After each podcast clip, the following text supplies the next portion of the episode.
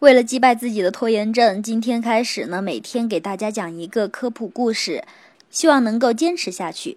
在讲故事的开头呢，先给大家介绍一下今天这个科普故事的作者，他的名字叫王东，笔名是瘦驼，现居烟台，是一名酷爱写动物的大学生物老师。今天要讲到的就是他写的一篇叫做《网络神兽的现实生活》。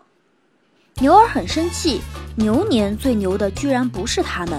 二零零九年，动物部门的风头都被一匹马给抢了。这是一匹诞生于互联网的神马。对不起，如果你不喜欢它的名字，请忍耐一下。我在本文中只引用一次，就是大名鼎鼎的草泥马。这匹横空出世的马到底是什么底细？是不是一头想象中的动物？非也，其实这匹神马是真实存在的。不过可惜的是，它根本不是马。仔细看那脚就很清楚了，马是属于奇蹄目动物，有四个不分瓣的蹄子，而这种马的脚是分瓣的，显然是属于牛那一波的偶蹄目动物。如果再仔细看，神马的脚掌宽大，而蹄甲很小，于是被归为骆驼科。没错，它就是一种南美洲的骆驼，叫羊驼。鉴于南美洲骆驼的复杂身世。本驼在这里就有必要追溯一下我们骆驼家族的家谱。一般认为，现存的骆驼科动物有六种，它们的祖先最早生活在北美洲，大约在一千两百万年前就实现了分家。一只向北走西口，跨过北令路桥，来到欧亚大陆，并开拓到北非一带。这一只叫做骆驼族。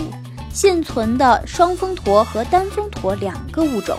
另一只祖先下南洋，从北美洲的大草原来到南美洲安第斯山区。这一只被称为羊驼族。羊驼族现存四个物种，网络神马就是来自这个族群的最古老物种。为了避免混乱，下文中神马将恢复它的本名羊驼。羊驼的原生地在安第斯山区。现今的秘鲁、智利、鄂尔多瓜和玻利维亚海拔三千五到五千米的山地是它的故乡。有资料称，早在六千年前，当地人就驯化了它们。直到欧洲人来到这片大陆之前，羊驼和后文中会提到的驼羊是南美洲仅有的两种家畜。羊驼看起来跟大绵羊很相似，成年后身高在一点一到一点四米。变身长毛，各位看官，如果你仔细观察的话，骆驼那配上长长睫毛的大眼睛，绝对是动物界中最传神的。羊驼在当地土著居民的生活中扮演着极其重要的角色，它们的毛被用来编织绳子、寝具、毛衣、手套、帽子、袜子，还有著名的大披风，而它们的肉则是人们食物中最主要的动物蛋白来源。有的听众可能会联想到北美野牛，的确，羊驼在安第斯山区很大程度上扮演了北美野牛在北美大平原的角色，而且它们的命运相似。欧洲人来到美洲后，羊驼也跟着遭殃了。原本数量庞大的羊驼种群被捕杀殆尽，仅有少数羊驼在一些人迹罕至的地区幸存了下来。羊驼像其他骆驼一样，脾气好极了。如果是熟人，他还会很配合的跟你亲你。不过呢，如果是生客，我劝你还是要慢慢接近才是。因为这种可爱的动物呢，它有一手独门绝技，那就是啐你。如果你运气好的话，它只啐你一口唾沫；如果不幸命中你脸的，会是一团热气腾腾的绿色化学武器，那是没有完全消化的草，加上它的胃液。气味绝对会让你终身难忘。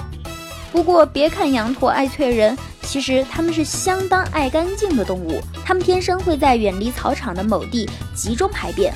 听到这里，相信许多养了猫猫狗狗的朋友都会羡慕死那些养羊驼的农场主。羊驼在南美还有三个表亲：驼羊、圆驼和骆马，够绕口吧？这里我使用的是最被广泛接受的中文名称。很多时候，人们羊驼驼羊的乱叫一气，其实他们是需要仔细甄别的。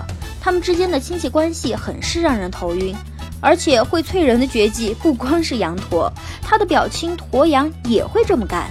驼羊是另外一种被驯化的南美骆驼，它比羊驼更修长，更像传统意义上的骆驼。成年的驼羊身高有1.6到1.8米，身上的毛比羊驼短。此外，圆驼和骆马是野生品种，它们俩长得也很相似，都是栗色的短毛、精干的身材。其中圆驼稍大，成年的有1.2米高，而骆马是最小的骆驼科物种。成年的骆马身高不超过一米，这四个表亲不仅长得像，更要命的是，它们之间可以相互杂交，并且生出能够繁育的后代。用所谓生殖隔离的那一套理论，这四种根本就是一个物种。其实有很多人都是这么认为的，所以索性就把它们都叫做羊驼。还有人图省事儿，干脆通称它们美洲驼。直到最近，分子生物学研究才把它们的身世调查清楚。根据最新的 DNA 研究，大约在一千零四十万年前，美洲骆驼的祖先发生了分化。现今羊驼的祖先同其他三个物种的祖先分道扬镳。六百四十万年前，骆马从羊驼那一支分离出来，现在羊驼和骆马共同属于骆马属。另外的一只一直到一百四十万年前才发生分裂，圆驼和驼羊成为了两个物种，这两者被划为驼羊属。啰里啰嗦说了一堆，肯定有听众急着问到哪儿能买一只羊驼玩啊？还真有卖的。一九八四年，美国人把羊驼从秘鲁带向世界。